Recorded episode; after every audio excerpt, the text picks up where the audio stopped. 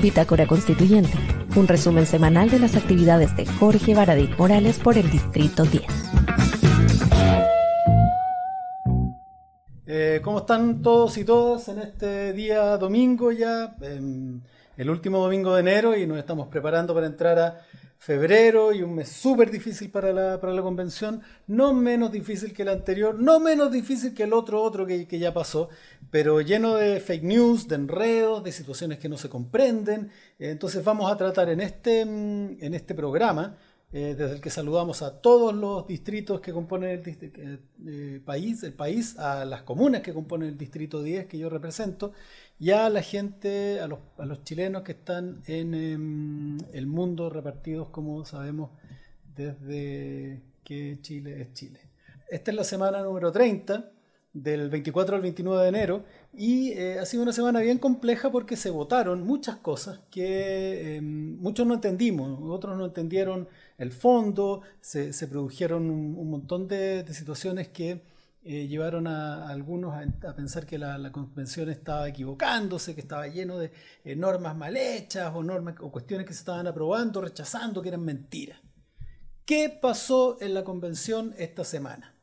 Pasemos por contarles en lo que estábamos. Nosotros trabajamos eh, recibiendo audiencias y después se abrió en diciembre el periodo de recepción de normas. ¿Qué son las normas? Las normas son los pedacitos de la Constitución. ¿no? Son los artículos, es donde dice Chile es un Estado democrático de derecho, es donde dice las personas tienen eh, derecho a la educación, es donde dice nadie podrá hacer tal cosa o tal otra. ¿no? Son los artículos, los incisos, acuérdense, un artículo es, un, eh, es algo que se quiere decir sobre, por ejemplo, la República. La República chilena es democrática, paritaria, ecológica, plurinacional. Los incisos son los párrafos en los que está compuesto el artículo. Entonces, cuando alguien dice artículo 2, inciso 3, se refiere al artículo 2, que a lo mejor habla de República, y el inciso 3, donde se hace, una, donde se hace un detalle específico sobre algún aspecto de la República. Eso es un inciso, un párrafo. Entonces, lo que, lo que presentamos nosotros fue norma durante diciembre. Eh, los convencionales podemos ingresar norma solamente con el apoyo de ocho otros convencionales. ¿no? Por ejemplo, nosotros ingresamos una norma sobre principios constitucionales que la vimos en, en el capítulo anterior, que tenía eh, el Estado de Chile es plurinacional, es eh, ecológico, otro artículo decía que era paritario, otro artículo explicaba lo que es el Estado laico, otro capítulo explicaba que es una república democrática, paritaria, eh, de derecho, otro explicaba normas sobre probidad, en el fondo hablábamos sobre la persona, que es libre en dignidad y derechos, hablábamos sobre la república, que es paritaria, ecológica, eh, plurinacional, y hablábamos del Estado, que tenía un montón de características, como las que le mencionaba, ¿no? Ecológico, es decir, que reconoce que estamos inmersos en la naturaleza eh, y que tenemos que tomar medidas al respecto. Eh, paritario, es decir, que eh, la mitad en el Estado, en el aparato estatal, la mitad de los, de los empleados siempre tienen que ser hombres y la mitad tiene que ser mujeres, u otras formas de comprender la paridad. Porque, por ejemplo, hay personas que entienden la paridad como el mínimo es el 50-50, pero no hay techo para la mujer, como en el gabinete de Boric, ¿no? donde hay más mujeres eh, que hombres, y sin embargo se sigue entendiendo como paritario. Eh, esa es una norma. Entonces, los constituyentes ingresan norma, pero también las personas podían eh, levantar iniciativas populares de norma. Ese es el segundo carril, que es que cualquiera de ustedes podía decir, yo quiero que eh, Chile, en Chile las riquezas naturales sean de propiedad del Estado siempre y que no se puedan concesionar. Y otro puede poner una que diga, no se pueden concesionar a privados. Y otro puede incluir una que diga, yo quiero que las riquezas naturales sean siempre chilenas, pero que sí se pueden concesionar a privados. Cualquiera podía. Y si conseguían las 15.000 firmas, las dos entraban. ¿no? La que dice que el cielo es rojo y la que dice que el cielo es verde, para ponerlo en pera y manzana. Esas dos entraban. Entonces, cuando ustedes escuchaban, oh, ingresó una norma que dice que el cielo es rojo, qué estupidez, la constitución va a quedar mal. Hay que entender que se ingresaron todas las que consiguieron las 15.000 firmas, lo que no significa que vayan a quedar en la constitución, solo que ganaron su derecho por haber sido apoyadas por 15.000 personas de entrar a la discusión, de entrar a la convención y que sean discutidas y aprobadas por la, por la convención. Alguien dice, oye, pero, pero estamos en desigualdad, ¿por qué la gente no reúne 15.000 firmas y que eso quede en la constitución? Porque nadie tiene el derecho a eso, ni siquiera los convencionales electos, convencionales que fueron electos por 40.000, por 60.000 personas. Ninguno tiene ese derecho. Lo que ingresen los convencionales y lo que ingresen las personas va a ser discutido y votado por todos en la convención. Y cuando todos estén de acuerdo, o al menos dos tercios, eso recién pasa a, escribirse en la Constitución. Y ahí ni siquiera ahí queda cerrado, porque después tiene que ser todo el país el que diga eso está bien, apruebo. ¿no?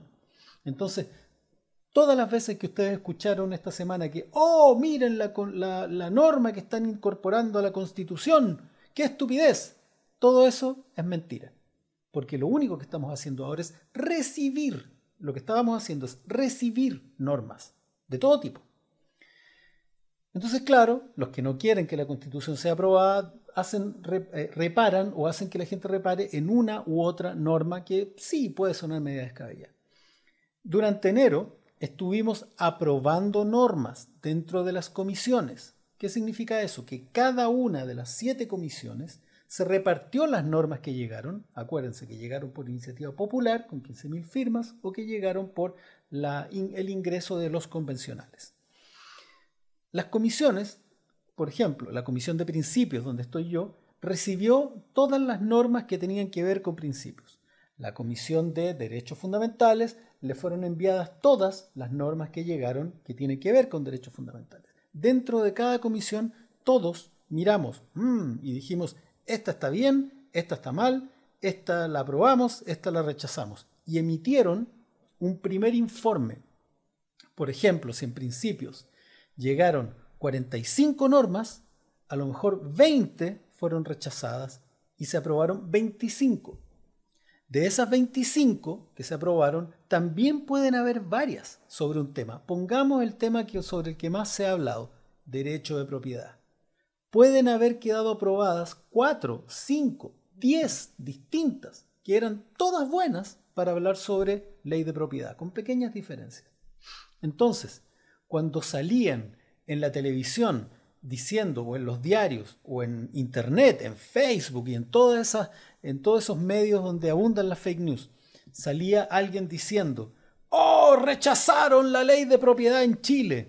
Cuando el taradito de Pancho Rego, por ejemplo, por Twitter, decía en su programita, rechazaron la ley de propiedad, rechazaron el derecho a cuidarnos, rechazaron negar el terrorismo y todas esas estupideces son mentiras de un taradito. ¿Por qué? Porque lo que rechazaron fue una norma sobre ley de propiedad. Hay otras, muchas. Lo que rechazaron fueron las normas sobre propiedad malas y se dejaron las 5, 10, 15 buenas y todavía ninguna está completamente aprobada como para ir a la, convención. Eso es muy importante que ustedes lo entiendan. Muy importante. Aquí, por ejemplo, Eduardo Flores Cisterna dice, ¿qué pasa si una norma popular se contradice con una norma de ustedes? No se contradice porque ninguna de las dos es la oficial, por decirlo así. La norma que ingresa un convencional constituyente tiene igual peso que una norma ingresada por eh, una, una iniciativa popular. Y las dos van a ir a la, primero a la comisión y ahí la comisión las va a revisar, va a ver cuál es mejor y a lo mejor rechaza la norma presentada por un convencional y aprueba la norma aprobada, eh, la norma popular. ¿no? No, no, no, las dos pesan lo mismo. Y aquí lo que importa es si es buena, si es coherente, si no tiene incongruencias internas, si no está en contra, por ejemplo, de los derechos humanos. Eso es lo que importa. Si, por ejemplo, si, si un convencional ingresa una, norma que dice el cielo es azul y una iniciativa popular de norma entra y dice el cielo puede ser azul y negro, las vamos a mirar y las dos van a ir, porque las dos tienen razón. O si la iniciativa del convencional dice el cielo es rojo, no, pues ahí seguramente va a pasar la iniciativa popular porque el otro está mintiendo. O sea, derechamente está mal. Entonces, eh, había otra pregunta. Ah, bueno, Daniela Paz nos saluda desde Houston. Hola, hola Daniela. Tenemos un problema casi, nosotros también. Varios en realidad, ¿no? Pero nada que no se pueda eh, solucionar. Otra cosa que hay que entender es que esta convención es un proceso que comenzó el 4 de julio y termina el 4 de julio siguiente. ¿Qué significa eso? Cualquier proyecto, cualquier empresa, cualquier eh, viaje, esto es un viaje, siempre lo hemos hablado, ¿no? Como si fuera un viaje, tiene problemas durante su transcurso. Se van a caer cosas, se van a subir cosas, van a tropezar. Piensen ustedes, ¿cuál, es la diferencia? Que por primera vez esto está siendo transmitido en vivo y en directo todos los días. Todos los días ustedes están viendo lo que está ocurriendo. Cuando uno recuerda en las clases de historia le contaban que Cristóbal Colón salió del puerto de Palos, en España, y descubrió América, todos celebraron, ¡ay, qué bacán! ¿no? Bueno, imagínense que durante los meses que duró el viaje hubiéramos estado transmitiendo. Se iban a agarrar una tormenta, se iban a caer, Colón iba a tomar una mala decisión y al otro día iba a salir los diarios, maldito Colón, desgraciado, ¿cómo se te ocurre girar el, esa vela en esa dirección? Casi hunde, esto es un desastre, no vamos a llegar a ningún lado. Bueno, eso es lo que está pasando en la convención. ¿no? Van a haber tormentas, van a haber discusiones, van a haber de pronto marinos que se enojen, van a haber choques, vamos a ponernos de acuerdo, vamos a seguir en camino, vamos, es, propio de cualquier empresa humana. Empresa me refiero como algo que se emprende, ¿no? un viaje, una aventura, una empresa, eh, eh, un, gobierno. Eh, lo que, la diferencia es que estamos viendo de manera transparente todas las dificultades que una de estas situaciones produce, nada más. ¿Qué pasa con la convención esta semana? Hay algunas comisiones, como ustedes ven ahí en, em, en el cuadro, que todavía está, como la comisión 1, en audiencias y exposición de normas, es decir, vienen personas a hablar sobre la constitución y hay personas que están, y hay convencionales que están exponiendo las normas, todavía no se votan todas, ¿no? pero aún así tienen, eh, tuvieron 59 votaciones y se aprobaron 14 normas y se rechazaron 42.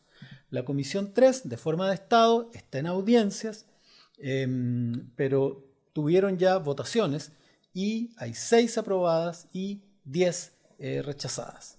Comisión 4, de Derechos Fundamentales, todavía están exponiendo normas, es decir, todavía los convencionales están diciendo, miren, yo traigo esta norma para que ustedes la conozcan y después la vamos a votar. Todavía no votan. Y esto tiene una razón, porque derechos fundamentales es quizás la que ha recibido más normas, la que va a ver todos los derechos, ¿no? que son muchísimos, y la que necesita tener la mayor, la mayor precisión en lo, que van a, en lo que van a decidir.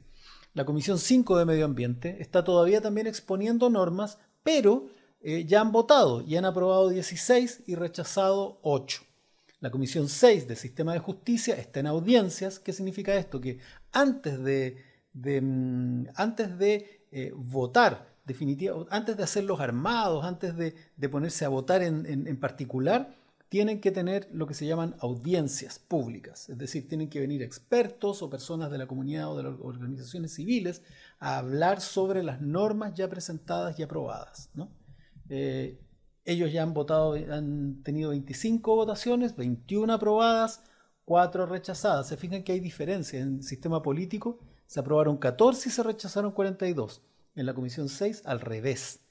Fueron más las aprobadas que las rechazadas. Y en la Comisión 7 de Conocimiento eh, están en exposición de norma, pero eh, se han hecho 42 votaciones, 35 aprobadas y 7 rechazadas. Ha sido un trabajo tremendo. No está ahí la nuestra, la, comisión de, principios, porque ha tenido eh, este enorme despliegue de trabajo. ¿no? La comisión 1 de está toda la... Va, perdón. Ahí sí. Eh, hoy han, habido 231 votaciones en la, en la, convención.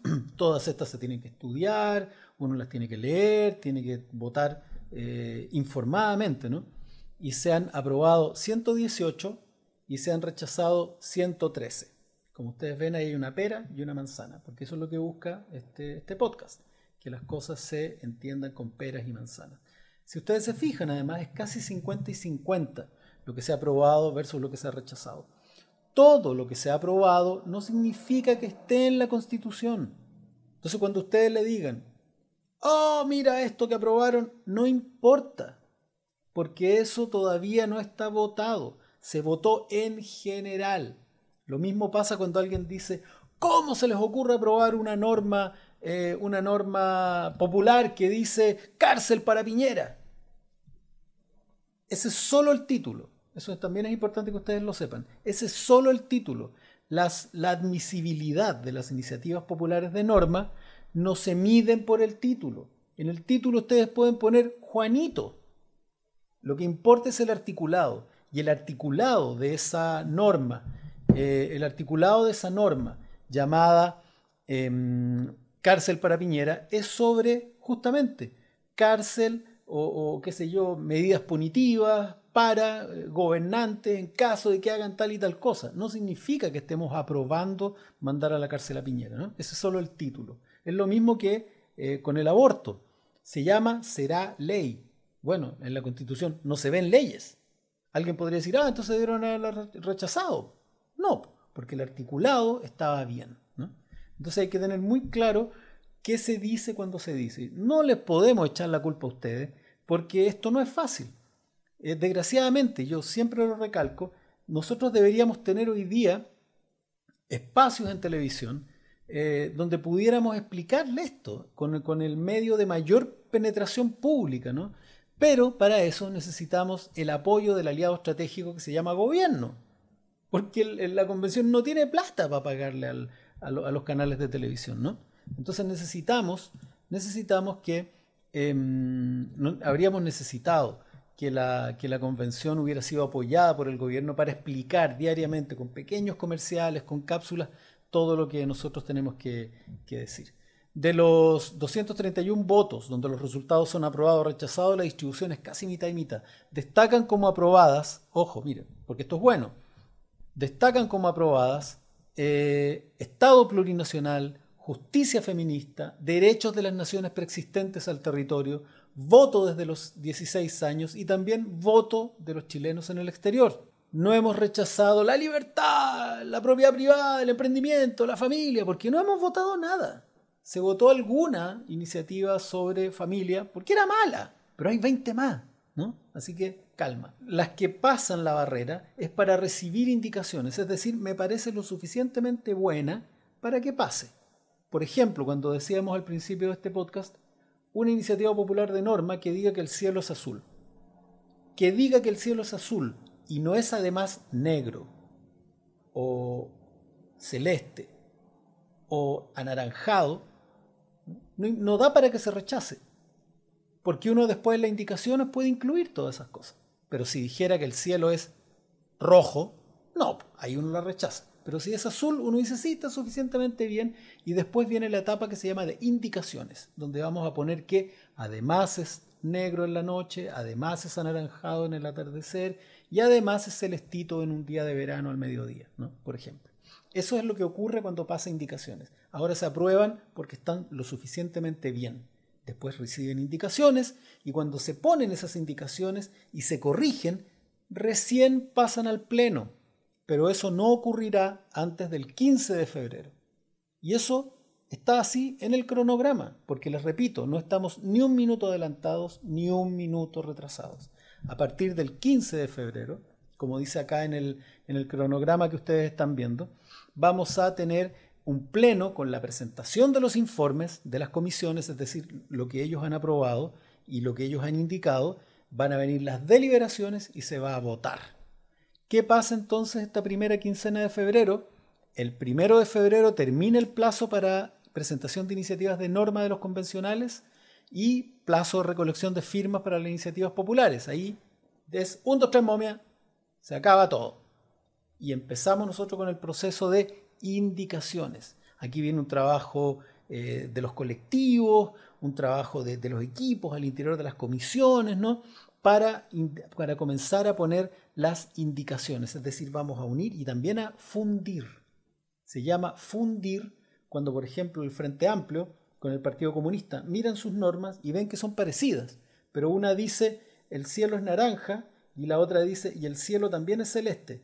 Entonces las dos funden porque ambas decían que el cielo era azul, pero una se complementa con la otra, en que además es naranja y además es negro en algún momento, y se puede presentar como una después, ¿no? Para, evitar el trabajo, para empezar a unir las visiones y llegar a un trabajo colectivo final. ¿Qué pasó el día lunes 24 de enero? El día lunes 24 de enero hubo comisión de participación popular y el día comenzó, em, si ustedes se fijan ahí a mano derecha, con una publicación del libro que nos venía persiguiendo hace mucho tiempo, este, este pasquín de ultraderecha, eh, diciendo, eh, tratando de eh, liberar, pero no lo logró, una información oscura que ellos tenían en mente. ¿no? ¿Cuál era el rol de Baradit en la plataforma de la Convención Constitucional? Que es el principal órgano para la participación, ¿no? Es donde se reciben las comisiones, donde tú, perdón, las iniciativas populares de norma, donde se vota, donde la gente ingresa, donde se produce la discusión sobre una u otra, lo que ha circulado por todo el país, lo que ha, la plataforma que ha conseguido más de 800.000 personas participando. Eso fue más que lo que participaron, los que participaron en el gobierno de Bachelet, en los ELA, habiendo tenido el gobierno de Bachelet toda la prensa, todos los diarios y todos los canales de televisión para, poner su, para promocionar. Sin embargo, la plataforma consiguió 800.000 personas, muchísimo más. Entonces ellos empezaron a poner una especie de duda, ¿no? porque esta plataforma acumulaba datos de gente. Y pucha, tuvimos que salir, en, la convención hubo, mm, hubo, constituyentes que pusieron en duda en ese, en ese reportaje el trabajo, la calidad y la seguridad, y hubo que dar una respuesta. ¿no? Así que adelante con ese video. La casualidad que, hoy quería tocar el tema de, gobernanza, la, llamé a, a, Bastián, pero no le aclaré que era para eso. Y se dio la casualidad que hoy un medio publicó un artículo sobre la plataforma digital con información muy, muy, muy poco veraz, por decirlo menos. ¿no? Em, y aparecieron, y quiero utilizar ese, ese documento, ese, informativo, para, para, aclarar un poco dos puntos. Eh, hay una preocupación, al parecer, por quién habría financiado o cómo se habría financiado la, la plataforma digital. Según este medio, dice eh, que Baradit tomó la palabra y dijo que no nos preocupáramos, la declaración de, de un constituyente integrante de esta comisión, que él lo estaba viendo, que había ofrecimientos de académicos. En off comentan que hubo extrañeza entre algunos constituyentes de que no hubiera costo asociado, ya que hay propiedad intelectual de por medio. Comillas, ¿quién va a cobrar lo que se está haciendo y bajo qué norma? Eh, otra opinión dice, yo entendía que a nosotros como comisión nos correspondía entregar los términos de referencia del producto que queríamos y que esto se licitara porque debía ser pagado. Eh, porque ahí tenías la certeza de que el producto era estatal y que tenía que quedar alojado en una institución pública. Eh, lo primero que hay que decir es que efectivamente universidad, la, universidad, la USACH, la UTEM, la Universidad de Chile, la Universidad Católica, entre muchas otras organizaciones de la sociedad civil, eh, a partir de agosto pusieron su esfuerzo, horas de trabajo y sus coordinaciones y, e infraestructura de manera ad honorem. Quizás algunos convencionales no entenderán esto, pero la verdad es que así fue. No hubo costo asociado y eso la vicepresidencia asociada a los convenios que se hicieron lo podrá dar fe. Em, lo que sí es cierto también al hablar de, em, eh, propiedad intelectual involucrada, según reglamento los desarrollos le pertenecen a la convención ese detalle, repito, debe consultarse a la mesa donde están los responsables de los convenios. ¿no? Y aquí aparece otro tema, que creo yo que es el que más le importaba a este, a este artículo. Dice,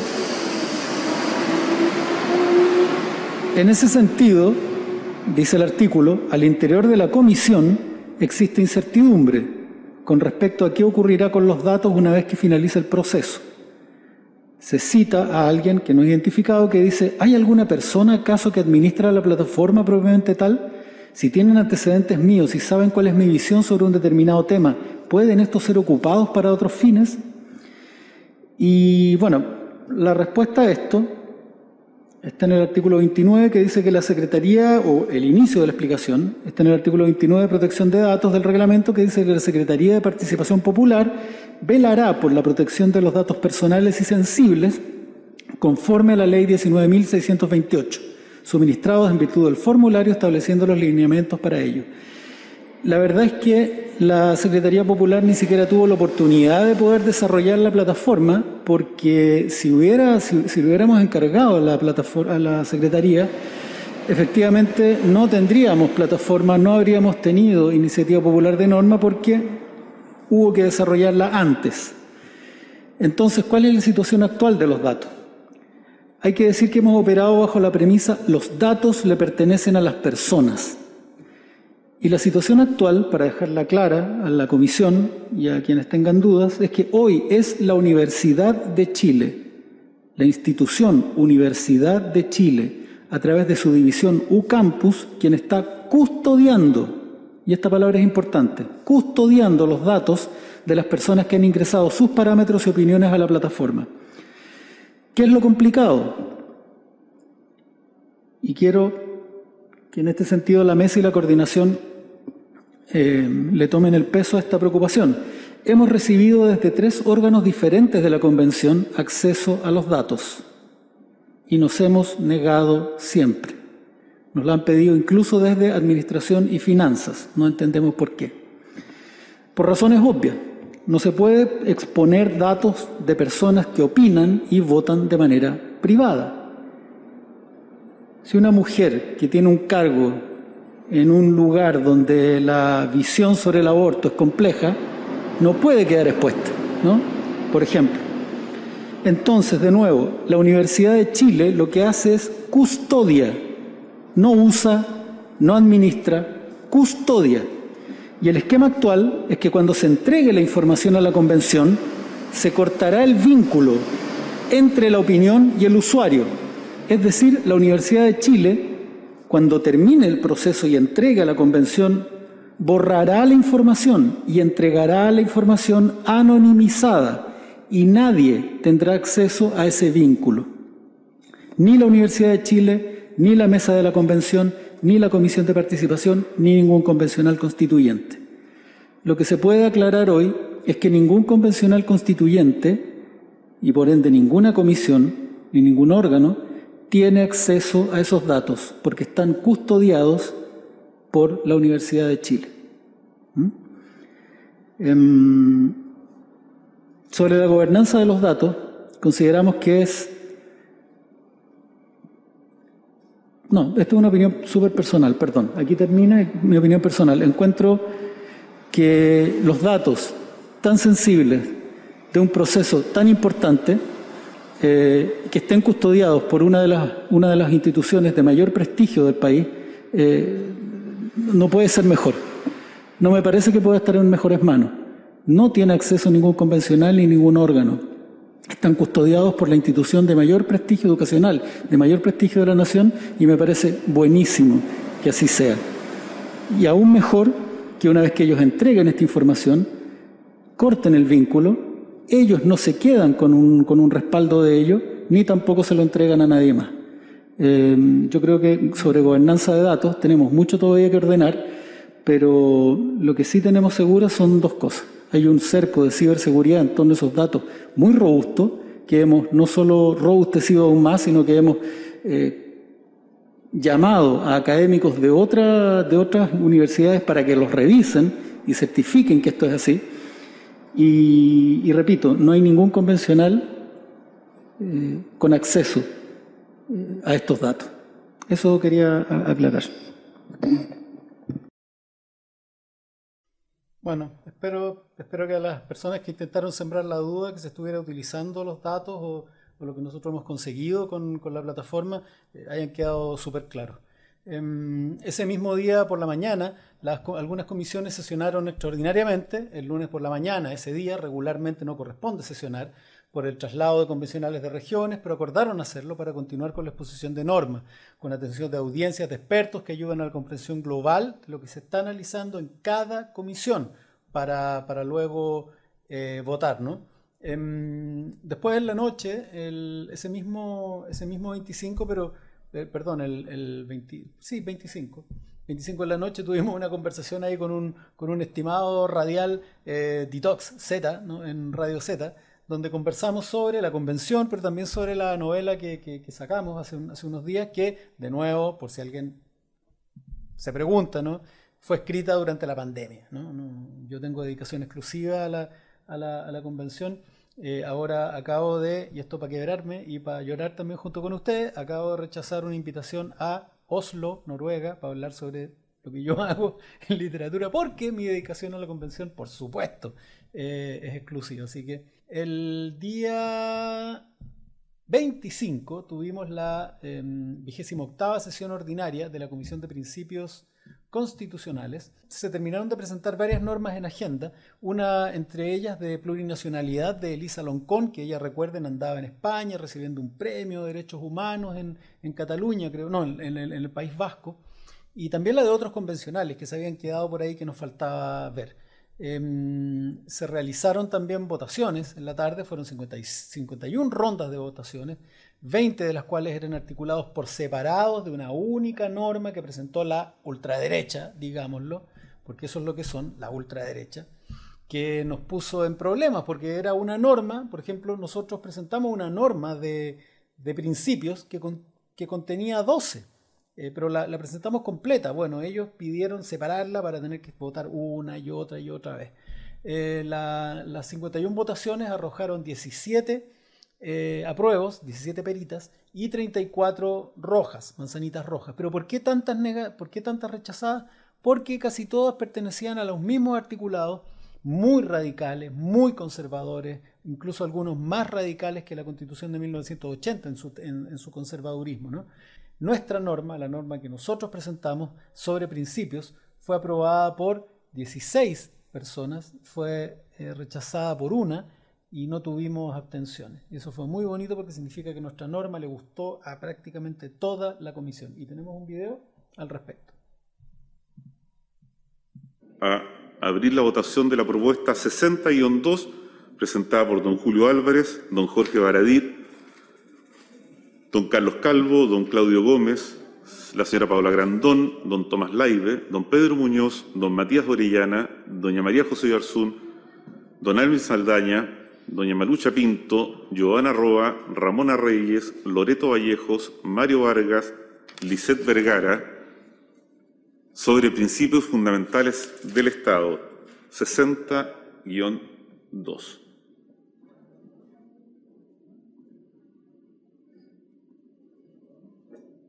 abierto el proceso de votación.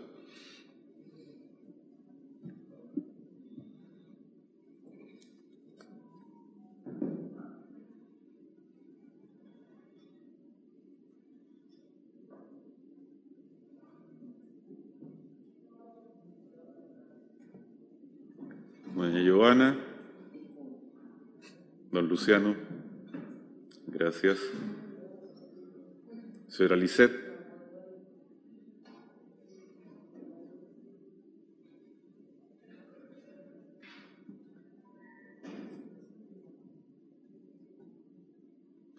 Finalizado el proceso de votación, 42 segundos.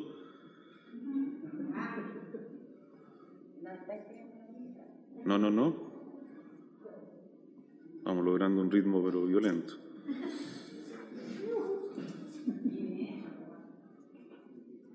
Eh, la iniciativa ha sido aprobada por 16 votos a favor, uno en contra y ninguna abstención.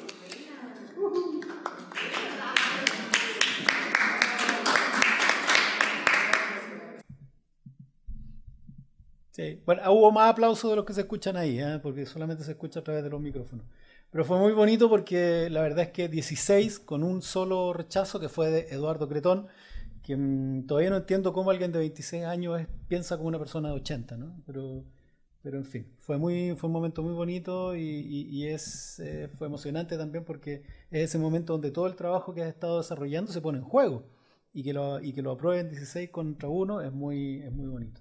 Em, el día miércoles eh, tuvimos la trigésima eh, sesión eh, ordinaria de la Comisión de Principios Constitucionales y lo que podemos contar al respecto es que mm, eh, tuvimos rondas de votaciones, por la tarde se desarrolló el plenario de, la convención que, y había tres puntos en tabla.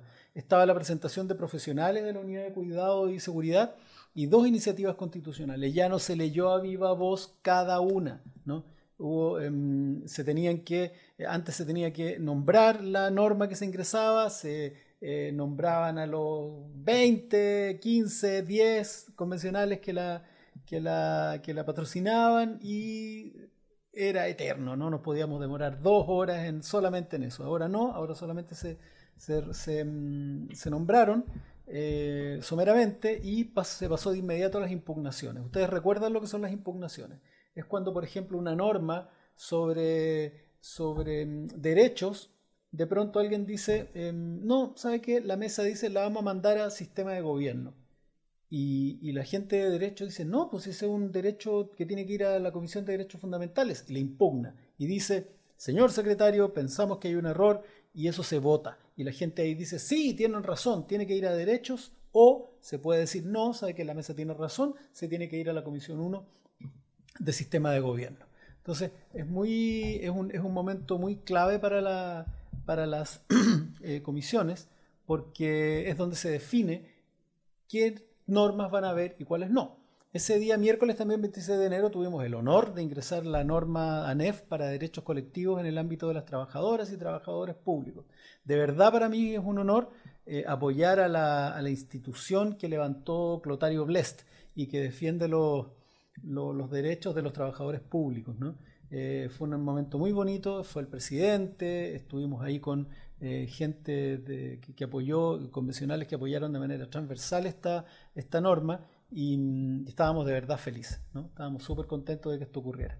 Y ese mismo día tuvimos una intervención en Mega sobre el derecho a la lectura y sobre lo que estaba ocurriendo en los en la, la semana convencional. Hablamos de eh, algunas votaciones que se habían producido eh, sobre, mm, sobre sistema de gobierno que empezaron a preocupar a, las personas, eh, pero que, como ya les explicamos, son cuestiones que se están discutiendo ahora en el momento. Em, ese mismo jueves hablamos con, con Waldo y tuvimos una discusión sobre nacionalidad y ciudadanía. Eh, el ingreso también de la norma de Chile como un Estado ecológico. Cuando nosotros hablamos de ecológico, ¿a qué nos referimos? Nos referimos a que Chile debe entender el país, ¿no? debe entender que no somos los seres humanos separados de la naturaleza. Cuando Chile, cuando decía, por ejemplo, debemos defender el medio ambiente, debemos cuidar el medio ambiente, o tenemos que explotar racionalmente el medio ambiente. Es un error. Somos nosotros mismos los que estamos inmersos. Entonces lo primero que hay que reconocer es que existe una interdependencia entre los seres humanos y la naturaleza, porque somos tan animales como las vacas, como los pescados, como las aves. Dependemos de nuestro medio ambiente. Si el medio ambiente se muere, nos morimos nosotros. Entonces tenemos que estar conscientes de que las medidas eh, que tomamos con respecto a la naturaleza son medidas que estamos tomando también para cuidar nuestra propia supervivencia. Aunque suene, aunque suene estúpido, aunque suene obvio, bueno, en la Constitución del 80 no estaba establecido de esa manera. Y ahora tenemos que hacerlo, porque, porque a través de la Constitución del 80 se le daba de alguna manera prioridad a las empresas para que actuaran y hicieran y deshicieran sobre nuestro medio ambiente. Y hoy día tenemos cosas tan atroces como zonas de sacrificio, donde lo que importa es la producción y no los seres humanos. Y los seres humanos se mueren de cáncer, de, de silicosis, de un montón de enfermedades atroces. Los niños nacen con problemas cognitivos, imagínense qué pena más grande. Niños que nacen ya con desventajas porque hay alguien ganando millonadas, millonadas de dólares y el Estado, el Estado de Chile no tiene las herramientas porque la Constitución se lo permite. Bueno, ese tipo de situaciones son las que no pueden seguir ocurriendo. También estuvimos eh, en una entrevista en un momento que nos dimos con el Semáforo, que es el programa de la Antonella Díaz en, en la radio de la Universidad de Chile, hablamos sobre la Constitución, también hablamos sobre la, novela la, Virgen de la Patagonia, que, ustedes saben que yo lancé, pero que se escribió de nuevo en pandemia. Ese jueves en la mañana también hubo trabajo en norma de nacionalidad y ciudadanía, un trabajo transversal que realizamos en la comisión de participación, porque eso es lo que tenemos que hacer, ¿no? Eh, el Frente Amplio el colectivo socialista, independientes neutrales, el PC, todos tenemos y presentamos una norma sobre nacionalidad y ciudadanía. ¿Qué significa esto? Que tú tienes derecho a voto desde tal edad, que tú tienes derecho a presentarte a cargos públicos, que mm, las personas privadas de libertad tienen derecho a voto, en cómo tomamos a las personas que son migrantes, quiénes son los que tienen derecho a la nacionalidad chilena, etcétera, etcétera. Todo eso, todos tienen normas distintas. Pero como tenemos que llegar a acuerdos, porque esta constitución tiene que ser de todos y no solo de algunos, no se trata de que alguien le ponga una pata encima al otro, nos juntamos y estuvimos conversando todo el día, todo el día, haciendo coincidir una norma con otra, que no, que yo no creo que la migración, que yo sí creo que en realidad lleguemos a un punto medio, eh, pero esa coma no va ahí, la palabra no es asilo, es refugio, no, pero es que asilo significa otra cosa, todo el día. Al final de día llegamos a acuerdo y, es para celebrar. Es de verdad para celebrar, porque incluso escaños reservados. Que imagínense ustedes lo que significa para ellos el tema de la nacionalidad, de la plurinacionalidad, de ser chileno, pero también ser mapuche. Estaba Elisa Loncón ahí sentada con nosotros y logramos llegar a un acuerdo, imagínense, entre movimientos sociales, eh, pueblo constituyente, antigua lista del pueblo, el Partido Comunista, el Frente Amplio, Colectivo Socialista, Independientes No Neutrales. Fue un trabajo titánico, pero estamos muy orgullosos de haber podido conversar, dialogar y llegar a acuerdo con todo ese enorme eh, espectro de la, de la izquierda y de la centroizquierda chilena, porque es lo que la gente espera de nosotros, que conversemos y lleguemos a acuerdo. Em, así que quedamos muy felices. Ese día además, bueno, perdió Chile contra Argentina, pero eso no nos vamos a detener ahí. Fue un día que terminó muy mal. Acá tenemos en, en esa foto la, sala donde estuvimos eh, trabajando, comiendo, conversando, agarrándonos de las mechas. No, no, la verdad es que no. Conversamos muy bien. El viernes 27 de enero partimos en la mañana terminando unas últimas cositas sobre nacionalidad y ciudadanía, pero también conversando unas últimas cositas sobre democracia directa que habían quedado en el aire y que habíamos convenido eh, con unos pocos eh, eh, grupos, pero al final terminamos aunando una visión entre el independiente no neutral, el Frente Amplio y el colectivo socialista. También una gran, un espectro muy amplio que llegamos a, con los que llegamos a acuerdo. Y a mediodía ingresamos nuestra norma sobre revocatoria de mandato. ¿no? Bueno, antes tuvimos una entrevista ahí en Radio ADN eh, regresamos después de eso y al mediodía ingresamos la norma revocatoria de mandato. Hay personas que dicen, no, pero la revocatoria de mandato es atroz porque es inestabilidad para la democracia, imagínate cualquiera puede echar a cualquiera. No, no, no, no. Es una norma muy bien pensada, muy, tengo que decirlo, conservadora al respecto, porque esto no se trata de andar echando a cualquiera.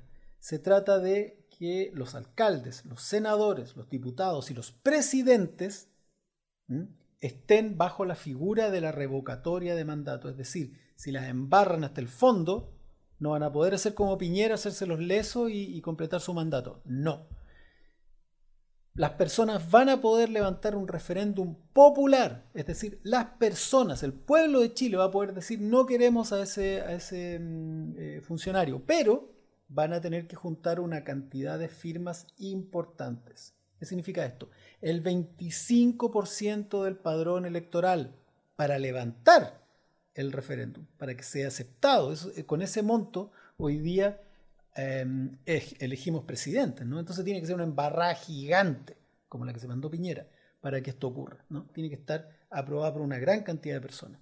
Y después, ese referéndum, cuando junta las 25, el 25%, tiene que ir a eh, el referéndum, ¿no? Tiene que ir a la, elección. Y ahí tiene que ser electo por, tiene que ser, perdón, aprobado también por un, por un porcentaje, bueno, por el 50 más 1, pero tiene que participar a lo menos el 20% del, del, padrón electoral. Así que es una, es una norma muy sólida, muy robusta, muy equilibrada, que, que va a permitir que el pueblo de Chile pueda utilizar el freno de mano ¿eh? No el freno cualquiera, el freno de mano uno lo ocupa en situaciones extraordinarias. Hay gente que maneja toda su vida y nunca eh, ocupan el freno de mano. Bueno, esto es algo así. Es un freno de mano excepcional que nos va a permitir que los presidentes tengan clarito que no la pueden embarrar hasta el fondo porque el pueblo de Chile los va a poder sacar de su, de su mandato. Y eso mm, tiene, por supuesto, partidarios y detractores al interior de la convención y vamos a intentar impulsarla para que no para que esto no vuelva no vuelva a ocurrir em, eso ocurrió el día el día viernes y el día sábado ¡chan! el día sábado en la mañana em, renuncié al colectivo socialista sí el día sábado en la mañana em, hablé con los compañeros del, colectivo socialista y les presenté la renuncia al colectivo por un montón de razones que ya explicaré, pero es básicamente diferencias políticas. Diferencias políticas, diferencias ideológicas, eh, diferencias también en la coordinación, eh, pero esto no es de que alguien esté bien o alguien esté mal, ¿no? Esto es simplemente donde uno está cómodo con lo que está ocurriendo. No es que el colectivo socialista esté mal, sino que yo estaba mal estando ahí. no sé si me explica bien la cosa. Eh, no, me parecían, no me parecieron bien las votaciones, las decisiones, no me pareció bien que el candidato que se presentó a la, elección, eh, no me pareció bien que terminaran coordinándose y votando con, la derecha, incluso con la ultraderecha. No me parece el camino que se ha estado tomando en, las votaciones eh, en sistema de gobierno y en, otras comisiones. No me, parece, no me parece bien el camino que están tomando ellos. Entonces, a mí me corresponde bajarme de, ese, de ese tren y estoy independiente eh, hasta, hasta ver a qué colectivo me, sumo, porque en la convención no se puede andar por ahí por la vida flotando, ¿no? si uno no, no se suma a un colectivo para trabajar de manera colaborativa y el individualismo no funciona ahí. Eh, no, no, no, voy a poder incidir. Así que esta es la primera vez que, que lo menciono públicamente. Y, y, nada, hay que seguir para adelante, ellos van a seguir con sus criterios y yo tendré que ver dónde los míos eh, pueden, pueden seguir su, camino. Así que mm, significa que yo voy a seguir defendiendo las iniciativas de norma que, elaboramos, que elaboré, eh, las vamos a seguir defendiendo de la misma manera, vamos a seguir con la misma convicción, con, con, los mismas, eh, con las mismas ideas y solo eh, voy a estar haciéndolo seguramente desde otro lugar. Pero el, para todos los electores, para todas las personas que me eligieron en el Distrito 10, tiene que saber que sigo siendo la misma persona, sigo defendiendo las mismas ideas que ustedes han conocido eh, y las normas que ustedes han conocido también que yo presento van a seguir siendo defendidas de la misma manera.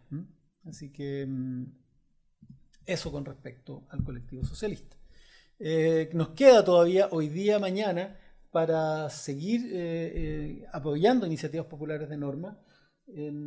tenemos ya 47 iniciativas populares de norma con más de 15.000 firmas y tenemos a estas alturas la maravillosa cifra de 2 millones de patrocinios. Esto es un absoluto éxito para la plataforma digital de participación popular y para la comisión de participación.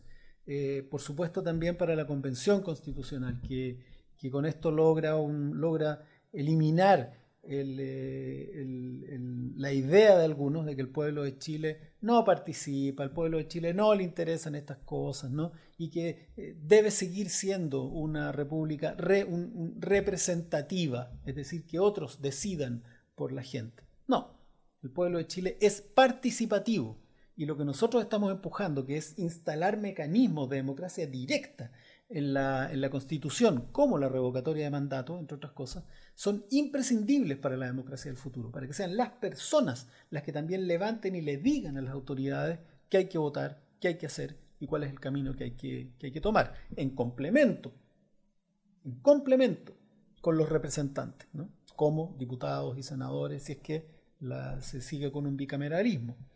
Em, nosotros lo que, hemos, lo que podemos contarle sobre las campañas de patrocinio eh, tiene que ver con nuestro Consejo Constituyente de Personas Mayores. Eh, la iniciativa popular de norma que consagra la descentralización, la regionalización y paradiplomacia. Eh, ¿Qué es la paradiplomacia?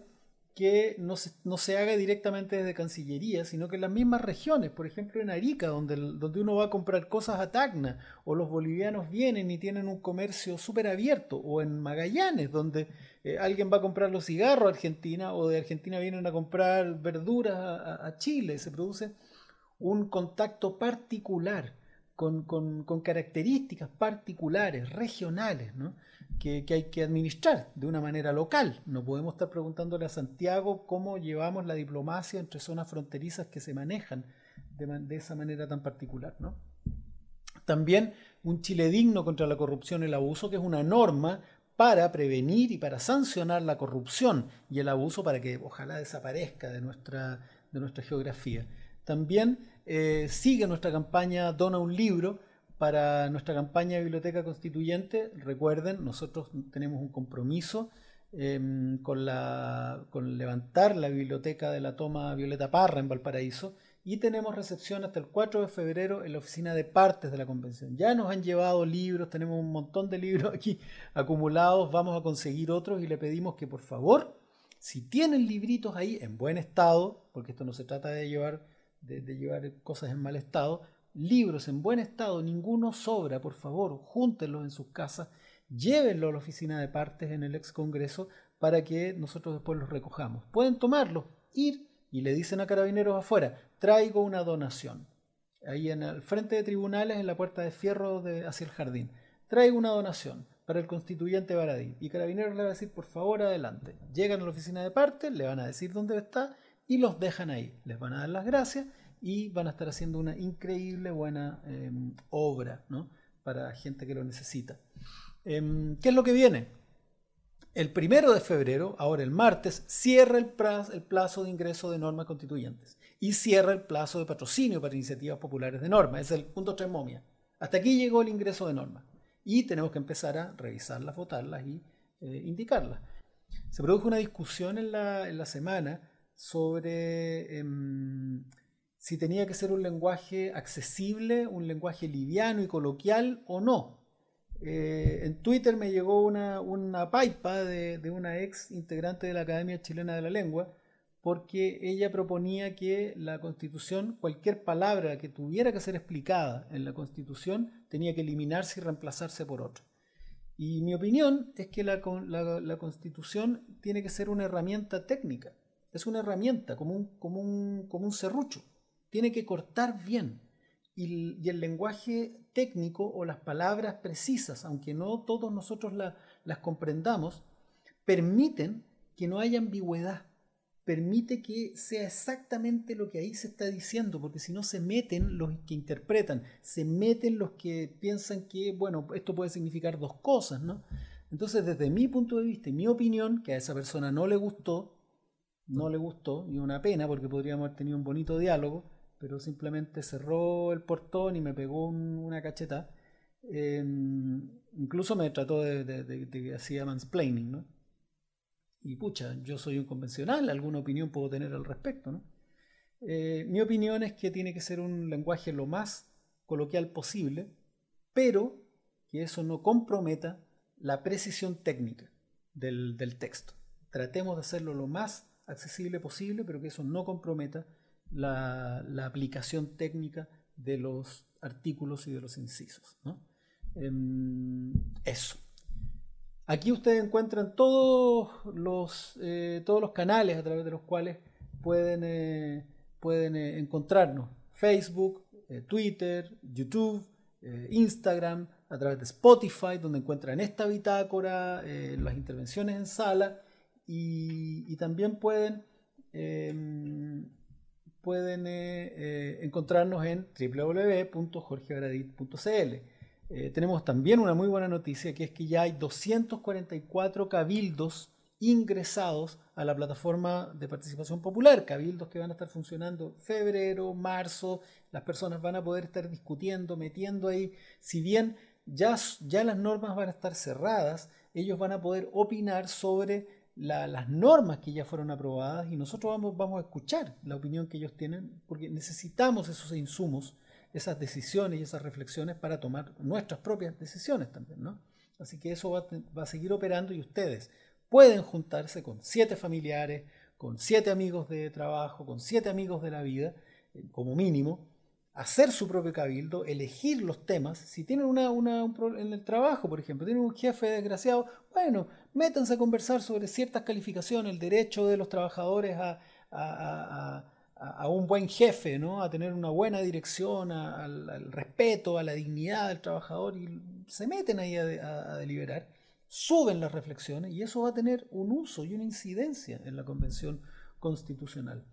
Em, fue una semana muy movida, fue una semana de mucha mentira, fue una semana donde algunos salieron a, convocar el apocalipsis, ¿no? a, tratar de, perdón, de conjurar el apocalipsis. nuestro amigo, nuestro querido, querido Agustino Esquella, eh, salió toda la semana a decir que esto era la debacle, el desastre, que en distintas declaraciones, lo queremos Agustín, eh, a veces quizás no estamos tan de acuerdo con, con algunas de sus opiniones, pero es una tremenda, tremenda, tremenda palabra.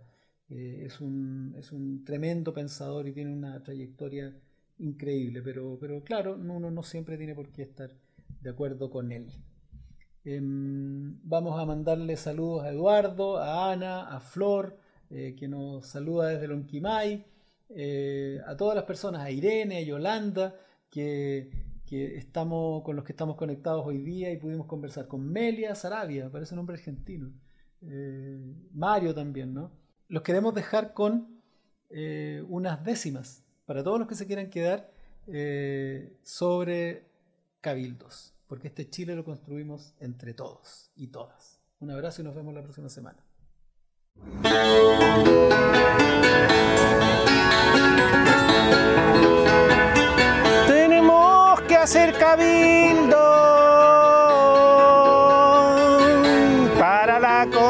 Constitución, para darle un empujón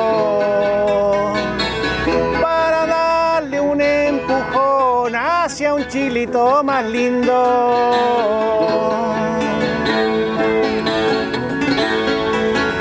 Y así lo vamos pensando, lo ponemos por escrito. Y así poquito a poquito diseñamos un país que nos haga más feliz que quepa el pueblo enterito.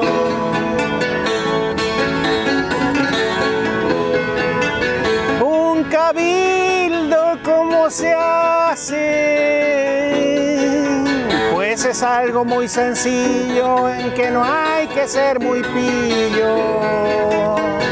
En que no hay que ser muy pillo, todo lo hay que saber juntarse.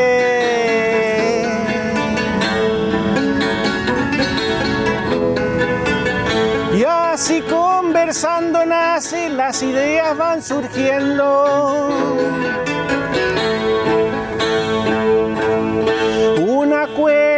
Entretejiendo de un buen país con base. Y es así entre todos nace, el cabildo va creciendo.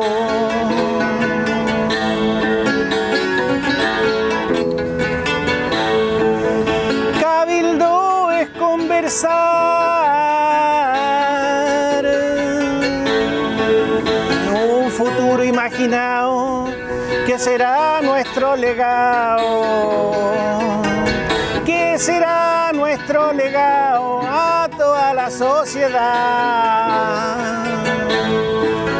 Y así en ese dialogar, cabildo es saber pensar en el cómo mejorar la salud, la educación, el trabajo, la pensión ayudar al buen pasar.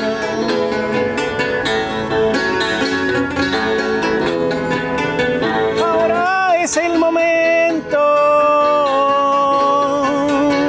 de poder contribuir para así construir,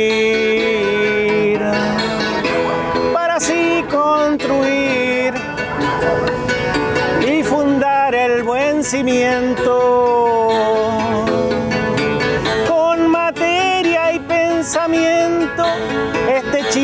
haciendo, de lo que vamos queriendo. Es el tiempo que te atrevas a lanzarnos tus ideas, que te estaremos esperando.